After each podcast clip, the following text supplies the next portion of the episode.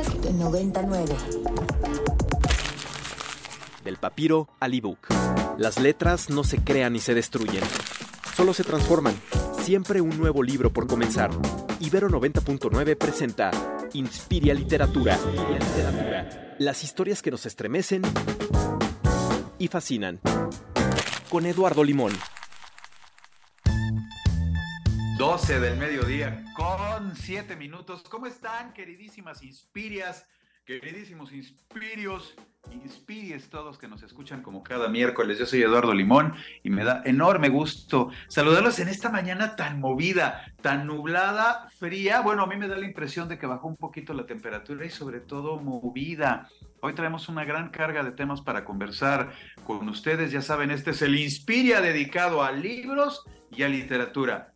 Muy buen día. Esto que estábamos escuchando de Cuarteto de No se llama Invisible y es, como muchas veces ha sucedido en este programa, la forma musical o la manera musical en la que me gusta de alguna forma sublimar o decantar algo de lo que tenga que ver con el primer libro al que nos vamos a dedicar el día de hoy. Existen muchas coyunturas sociales, políticas, por supuesto literarias de las que vamos a ir platicando a través del programa o a lo largo del programa, pero hoy particularmente quiero arrancar con lo que tiene que ver directamente con esta canción que escuchábamos del cuarteto de Nos, La invisibilidad que carga sobre la vida de millones de seres humanos por distintas razones, ya lo estábamos señalando, sociales, muchas veces una percepción errada, para abundar acerca de esto y caer directamente en una de las zonas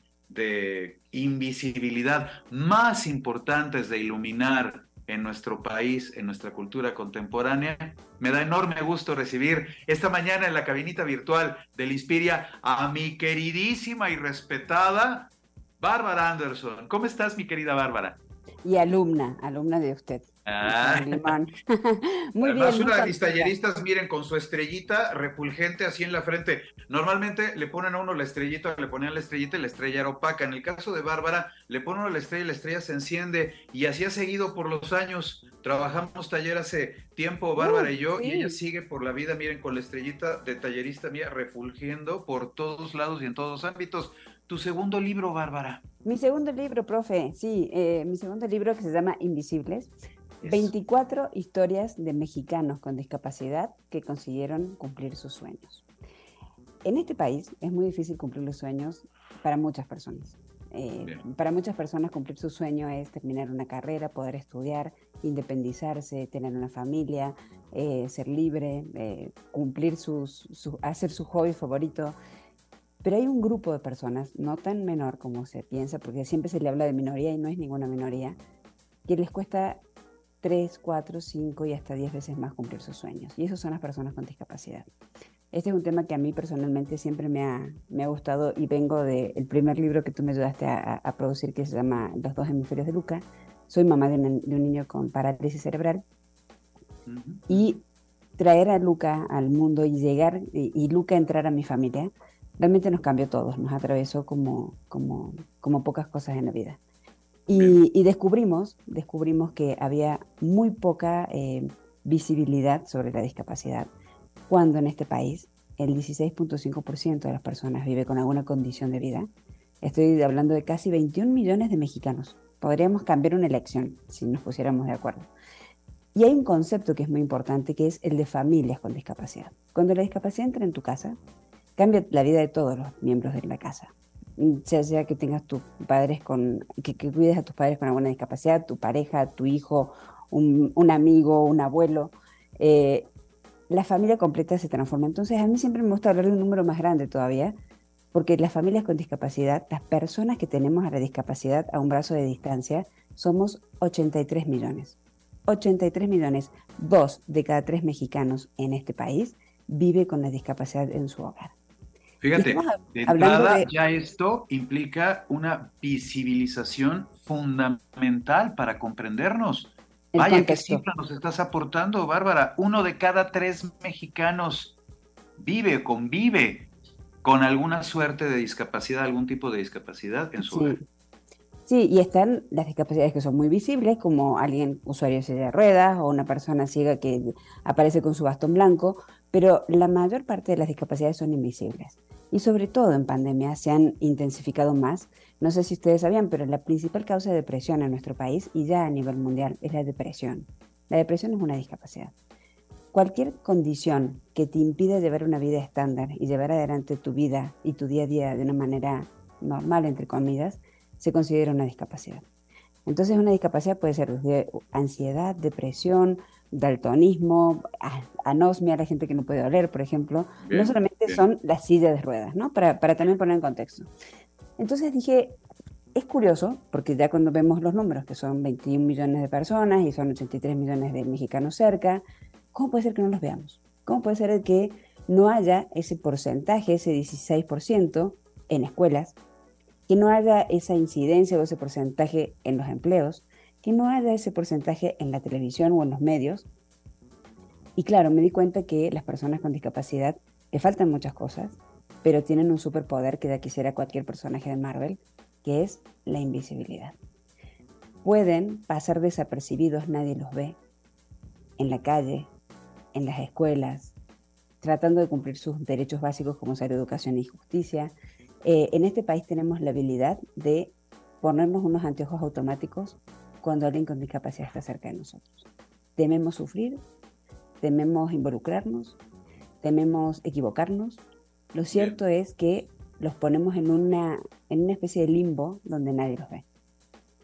Y en ese momento, entiendo, eh, sucede eh, el caso con nuestro querido Luca.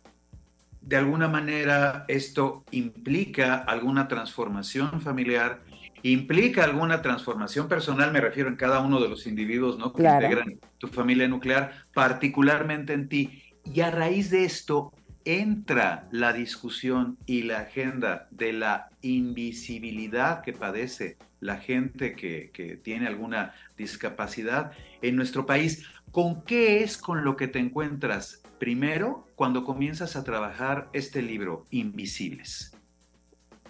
Me encuentro con esta situación similar, ¿no? Eh, un poco la idea que, planteamos con la gente de Penguin es cómo hacemos para hacer como una especie de muestra pequeña, una muestra médica, una, una probadita de lo que significa la diversidad de las discapacidades en este país. Entonces, lo primero que me pidieron es que estuvieran todas las discapacidades presentes en el libro. Visual, intelectual, eh, física, eh, auditiva, pero a su vez que de los 24 mitad fueron hombres y mitad mujeres, para ver cómo se vive la discapacidad según el género. Y además que no fueran todas de la Ciudad de México, sino que hubiera diversidad. Eso es importante, claro, claro, porque siempre tendemos a la centralización. Ya estuvo suave de chilangolismo, ¿no? Absolutamente, y aparte también es central, todo ocurre acá, ¿no? Diversidad. Y que la mitad fueran personas que hubieran nacido con una discapacidad y la mitad que fueran personas que lo hubieran adquirido en su vida por un accidente o una enfermedad. Entonces se cruzaban así, parecía mi, mi mapa mental que hice para hacerlo, parecía realmente como del FBI, ¿no? Bueno, este es de Oaxaca, pero aparte es indígena, pero aparte la discapacidad es de nacimiento. Ok, check. Esta persona es tienes eh, discapacidad motriz, pero la, tomó en un accidente eh, y eh, trabaja y tiene una empresa. Entonces tenemos, hay aparte distintas profesiones. Entonces hay deportistas y hay emprendedores y hay empresarios y hay ejecutivos y hay em, personas que han decidido que uno de sus sueños sea formar una familia como una pareja de talla baja, que no querían seguir viviendo como payaso de circo y querían tener una vida estándar, querían tener una familia, ese era su sueño más grande. Eh, empecé a buscar estas historias para, para contar cómo pasaron a través de la gente, porque cuando algo no lo ves, lo atraviesas, ¿no? O sea, pasamos a través de ellos, están alrededor nuestro y no los vemos. O sea, ¿cómo se logra cumplir los sueños cuando nadie te ve? O sea, eh, Mr. Invisible, ¿cómo hace para terminar la universidad si nadie lo vio? Si el maestro no lo vio, si los compañeros no lo vieron. Eh, me pareció un excelente ejercicio, pero eh, los, editores pusieron como una, una prueba extra que era, primero que se contara en primera persona, lo cual es una tarea titánica porque tienes que ponerte literalmente en los zapatos del otro. escuchar su voz personal y contarlos en primera persona desde su parte más íntima, ¿no? Para que no sea tampoco una, no sé, una colección de biografías contadas en tercera persona. Bien. Y a mí se me ocurrió un cierre mejor. Dije, conozco un fotógrafo, yo vengo del mundo editorial, hacía revistas durante mucho tiempo, y conozco un fotógrafo que era la persona más interesante para hacer fotografía de moda, de mm, belleza perfecta, de portadas de revista, que se llama Enrique Covarrubias. Enrique hace cinco años tuvo un accidente de parapente y quedó cuadripléjico. Lograron adaptarle una silla de ruedas y lo único que él mantiene perfecto es su ojo, es su capacidad de ver y de fotografiar y activa con un joystick como de pista de Scalectric para sacar fotos. Entonces le propuse a Enrique, que había vivido la belleza perfecta y la visibilidad y todo el glamour, sacar las fotos de estas personas invisibles, de este mundo en blanco y negro, donde él ya forma parte. Fue un trabajo increíble porque estas personas por primera vez tuvieron unos retratos de locura. Eh, la editorial puso un papel increíble para, para estas fotos en blanco y negro. De, y, y, también es este juego entre la oscuridad y la luz, ¿no? O sea, tiene que haber oscuridad para que haya luz. Bien, y justo lo que está señalando ahora Bárbara es lo que desde mi perspectiva, e invito a todos quienes nos escuchan a acercarse ya a Invisibles, que está publicado por Aguilar, distribuido por Penguin Random House en todos lados, y se aproximen a estas historias profundísimas, que es cierto, fíjate, yo como lector lo reflexionaba mucho, si no tuviera el elemento visual a un lado, llegarían de una manera, pero una vez que uno ha leído la conversación, empata, empatiza con el personaje, con la personaje de la que se trata y con las condiciones de vida en las que han logrado desarrollar sus sueños, sus carreras y sus existencias, miras la foto que acompaña a la conversación de Enrique Covarrubias con respecto a este personaje, personaje, y te quedas sorprendido. Grandiosos seres humanos a los que la discapacidad no solo no les ha interrumpido el tránsito por su vida, sino que en una de esas hasta uno concluiría, se ha visto estimulado, Bárbara. Es impresionante. Yo, era una pregunta como de cajón de, en cada entrevista, en cada set de entrevistas, porque fueron muchas horas con cada uno. Les preguntaba, ¿te arrepientes de vivir con una discapacidad? Si hoy tuvieras la posibilidad de hacer chac y chasquear los, dedos y poder ver o poder caminar o poder oír o poder no vivir con depresión. ¿Lo? Y el 100% me dijo que no. Está en, su persona. Se convirtió en alguien dentro de ellos y se convirtió en un motor. Se convirtió en un motor muy poderoso porque para lograr hacer lo que a todos nos cuesta bastante sencillo, a ellos les cuesta el triple. Entonces le ponen una injuria y cada uno de ellos son, primero, excelentes alumnos. Han tenido que trabajar tanto para que los acepten en una escuela, que ya que están adentro, todos tienen realmente unos, unos currículos y unas notas en la escuela fabulosas. Esas son cosas en común que tienen todos, nacidos o adquiridos. Eh, una resiliencia, antes de que se pusiera moda esa palabra para los tatuajes, una resiliencia natural. Ellos se caen y se levantan, se caen y se levantan, se caen. Están acostumbrados desde que nacen a que no. A que un médico les dio un diagnóstico a sus padres y no van a poder hacer nada o que un médico después de un accidente les dijo que no iban a poder hacer nada, y ellos se ponen en contra de esa situación y la atraviesan, pero la atraviesan a una velocidad que superan y se convierten en grandes atletas, ganadores de medallas olímpicas. Hay una nadadora de talla baja de, que se llama Naomi Sombrera, que a mí me fascina su perfil, ella es de Tabasco, que tiene más medallas que Michael Phelps. Eso, estamos hablando de... ¿Quién sabe? A ver, y yo te cuento esto, tú conoces a Michael Phelps, todo el mundo en este momento tiene en su cabeza la imagen de Michael Phelps. De inmediata, pero... ¿Por qué no tenemos la imagen de Naomi? ¿Por qué no tenemos la imagen de Naomi en nuestra cabeza? Que yo te diga en automático nadadora y te parezca así como en la cabeza, no sé, em, eh, eh, eh, una, una actriz famosa no les hemos dado esa oportunidad, aún con todo lo que han logrado, aún con todo lo que han hecho, aún con todo lo que han aportado a este país. Son personas absolutamente necesarias, son absolutamente, son brutalmente creativas, porque el, punto común es la creatividad. O sea, ¿cómo hago para llegar al colegio si no tengo rampas y me las ingenio? ¿Cómo hago para vestirme si no tengo brazos y me las ingenio? O sea, el nivel de creatividad, el nivel de aporte y de y de ganas de y de poder de, eh, fue maravilloso. Yo creo que es uno de los libros que todos deberíamos leer no para mirar a la discapacidad desde un lugar de la conmiseración y de qué bonito, qué hippie que hicieron este libro, sino desde el lugar de sí se puede. O sea, No, hay, no hay poder que pueda contra la fuerza de voluntad de una persona. No hay poder. Justo.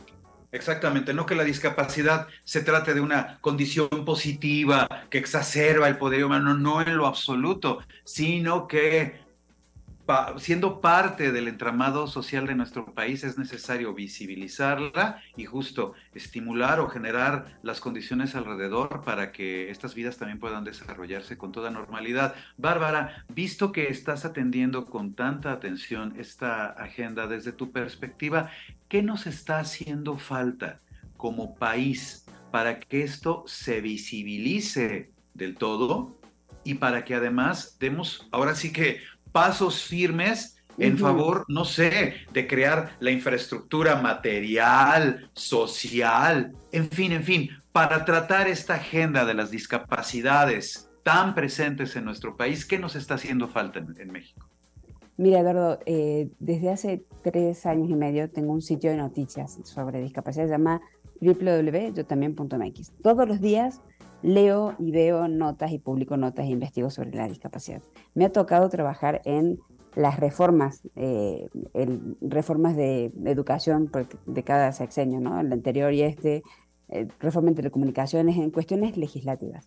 Me ha tocado participar en cuestiones de incidencia pública, en muchas. Y creo, creo firmemente en el poder de uno, en esta cosa medio budista de que cada uno de nosotros podemos hacer la diferencia. Estos 24 personajes que entrevisté no lograron ganar ni medallas, ni casarse, ni, ni resolver, ni, ni, convertirse en empresario gracias a alguna ley, gracias a alguna infraestructura que se montó alrededor, sino gracias a una persona que confió en ellos. Una. Un maestro que lo dejó entrar al aula a probar. Un empresario que dijo, bueno, te tomo, veo. Eh, alguien que tomó el riesgo por una persona con discapacidad. Cuando una persona con discapacidad recibe una mano, literal, y un apoyo, que puede ser desde un empleado bancario que te ayuda a abrir una cuenta de banco si tú eres una persona con discapacidad visual, claro. o una persona con discapacidad motriz que de repente tienes dos compañeros que te ayudan a levantar la silla de ruedas para entrar al salón, con eso basta. Los grandes cambios los han hecho personas que recibieron ayuda de una persona. Entonces yo más que grandes infraestructuras y que nos falta como políticas públicas, somos un país de, leyes hermosas que no las llevamos a cabo, somos un país de una constitución hermosa que nos la pasamos por donde se nos ocurre, donde es muy fácil romper las reglas y las leyes. Es importante la empatía personal, es importante lo que cada uno de nosotros veamos y hagamos. Por eso el libro Invisibles, me encantaría que sea como un libro de Harry Potter así mágico que se convierte en un par de lentes, para que la gente empiece a ver porque una vez que ves, no puedes dejar de verlo más. Una vez que empiezas a ver y en tu salón no hay alguien con discapacidad y preguntas por qué, ya estás haciendo un cambio. Una vez que paraste tu coche frente a una rampa y te acordaste que en el libro leíste que alguien necesita las rampas, harás marcha atrás y estacionarás más atrás. Me encantaría eso. Mi gran sueño, mi gran sueño es que cada una de las personas que lee el libro le dé una oportunidad a alguien con discapacidad. Eso es muchísimo más poderoso que todas las leyes que me ha tocado participar en, cambios, en todos los proyectos de colectivos, de impulsar, eh, de coadyuvar las bases sobre las cuales se montará el puente que cruzaremos. Todo eso no funciona. Funciona desde cada uno de nosotros, funciona desde tu empatía, invitándome a este espacio y dándome la oportunidad de contar esto que para ti fue un wow, de ¿en serio que son tantos? para ti que estás en este mundo y que, que estás, eres ultra informado, para muchas otras personas también es una novedad. Eh, y no debería ser una novedad. Me encantaría que la gente en automático diga, pero si hay 20 millones de personas con discapacidad, hoy por hoy, y esto ya como para cerrar, yo soy periodista de negocios, aunque no parezca, aunque aunque me disfrace de vez en cuando. Y hay un dato que me parece brutal, ¿no? Somos la quinceava economía del mundo, somos el socio número uno de la economía más grande del planeta, eso nos pasa solamente a nosotros. Tenemos una infraestructura fantástica, tenemos un país rico por donde lo mires, pero en ese mismo país solamente uno de cada cuatro personas con discapacidad va a la escuela, el 25%. Estamos en febrero del 2023 en siglo XXI. Es increíble eso. Es increíble que, no, que el 100% de las personas con discapacidad no puedan acceder a la educación. Estamos doble victimizando a una persona que nació con una condición o adquirió una condición de vida, que es otra característica en su vida. ¿Por qué no puede ir a la escuela? ¿Por qué no puede ir a, denunciar en un ministerio público donde no hay un perito que pueda tomar una denuncia de alguien que habla con lengua de señas porque no escucha? Ese, ese es un poco mi... mi, mi, aspiración. Mi aspiración. Mi aspiración es entender de qué tamaño es esto. Ya con eso y con poder ver, nunca más vas a dejar de ver. Sí, justamente, nunca más dejarás de ver. Y muy bien lo que señalas, antes de perseguir quizás el cambio profundo que tenga que ver con la sociedad, que en colectivo, bueno, como sociedad vaya, no, la idea es uno a uno, en la medida en que vamos cambiando individualmente, cambiaremos la sociedad. Bárbara Anderson, yo te agradezco muchísimo los minutos para haber conversado con nuestro auditorio, con los inspiras que nos escuchan. Ahí está, Invisibles, 24 mexicanos con discapacidad que cumplieron sus sueños. El más reciente trabajo de Bárbara Anderson con fotografías de Enrique Covarrubias, distribuido por Aguilar en todas las librerías. Y Bárbara, pues muchas gracias por el trabajo y muchas gracias por traer esta agenda a cuento en un país como el nuestro, entre otras muchas problemáticas, esta es nodal. Nodal, sí. Es un México para todos y, yo creo que es importante no dejar espacios vacíos, no dejar, no convertir a personas que son visibles en invisibles. Le dejemos esa chamba a Marvel. Nosotros seamos un poco más empáticos. Seamos un poco más empáticos. Bárbara Anderson, querida, te mando un fuerte abrazo. Cuídate mucho, estaremos en comunicación y pues ahí está entonces el camino de invisibles y de todo lo que estás llevando a cabo para justo generar una empatía con relación a este tema importantísimo de las discapacidades en nuestro país. Gracias, Bárbara. Muchas gracias, Eduardo, y saludos a toda tu audiencia. Cuídate mucho, va un fuerte abrazo. Aquí seguiremos en comunicación porque, bueno, Bárbara continuamente trae casos, ejemplos y muchas cosas relacionadas con esta agenda que es muy importante ventilar y presentar ante la audiencia. Bárbara Anderson, fuerte abrazo, cuídate mucho, muy buena tarde. Ahí queda. Gracias, Bárbara. Gracias. Ahí queda pues nuestra recomendación primerísima del Inspiria del día de hoy, Invisibles son unos casos de película, pero cuando uno mira después las fotografías, dices, híjole, encuentra uno a un ser humano poderoso y justo lo que mencionaba Bárbara, no caer en la conmiseración, en este lugar común de, ay, pobrecitos los discapacitados, ay, los angelitos, que na, na, na, na, na. ciudadanos con derechos. Y entre ellos, el fundamentalísimo de llevar a cabo su vida como mejor les venga en gana, contando para ello las condiciones alrededor que les sean eh, prácticas para poderla desarrollar en el sentido en el que cada uno de estos ciudadanos, ciudadanas quiera, quiera ser. Para más contenidos como este, descarga nuestra aplicación disponible para Android y iOS o visita ibero909.fm.